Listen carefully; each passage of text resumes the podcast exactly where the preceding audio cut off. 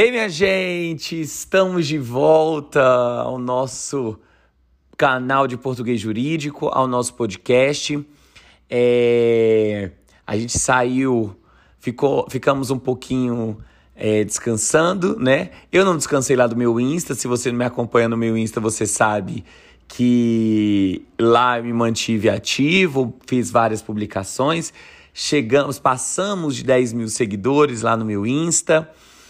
Ah, mas por aqui a gente ficou um pouquinho, ficamos um pouco sem nos, nos sentir, né? Você aí me ouvindo e eu aqui falando para você. E aí hoje eu quero conversar com você sobre a expressão em anexo e, a, e, a, e o adjetivo anexo. Muita gente, ah, quando vai escrever e-mail, principalmente, né, gente? Principalmente é e-mail que a gente coloca essas expressões a, a, muita gente fica na dúvida sobre essas duas estruturas. Por isso que eu quero conversar com vocês sobre elas. Primeira coisa, em anexo é uma locução adverbial. Então eu quero dizer quase o modo como eu envio algo, como uh, as planilhas seguem, o modo como eu encaminho os documentos, não é? Então, em anexo é uma locução adverbial. Por sua vez, anexo é adjetivo. Então, anexo é adjetivo. O que, que eu quero? Por que, que eu estou falando a função morfológica dessas pala dessa palavra e dessa expressão? Para que a gente possa compreender a questão da flexão. Quando eu tenho uma locução adverbial, ela não pode variar. Ela, advérbio é um termo que não, flex, que é, não é flexionado, né? Ele não ah, varia. Diferentemente de adjetivo. Adjetivo varia, adjetivo se flexiona de acordo com o termo a que se refere. Então, se eu falo, por exemplo, segue, seguem em anexos os documentos, está errado. Porque eu tenho de falar seguem em anexo os documentos. Então, é, a forma em anexo, ela não pode ser variada, ela não pode ser flexionada. Diferentemente de seguem anexos os documentos, porque agora eu tenho adjetivo. E se eu tenho adjetivo, adjetivo se flexiona de acordo com o elemento a que se refere, com o substantivo, no caso aí, a, a documentos. É, então, seguem anexas às planilhas, encaminham as planilhas anexas, encaminham anexas às planilhas.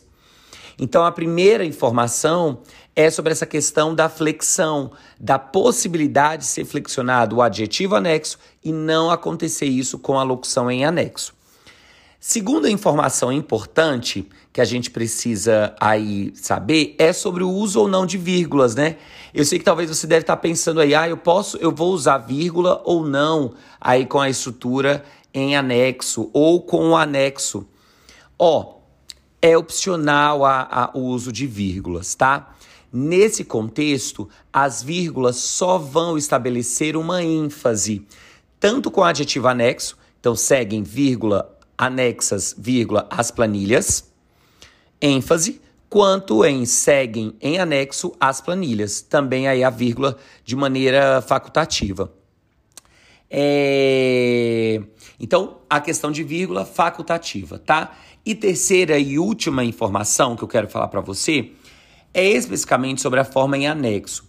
Alguns manuais é, não recomendam o uso da estrutura em anexo, mas o Manual de Ação da Presidência da República e a, o Bechara, e aí se, seguem o Bechara, alguns gramáticos, Segala, por exemplo, aceitam a forma em anexo. Então, como a gente tem respaldo do Bechara, do Manual de Ação da Presidência da República, não tem por que haver a condenação dessa estrutura.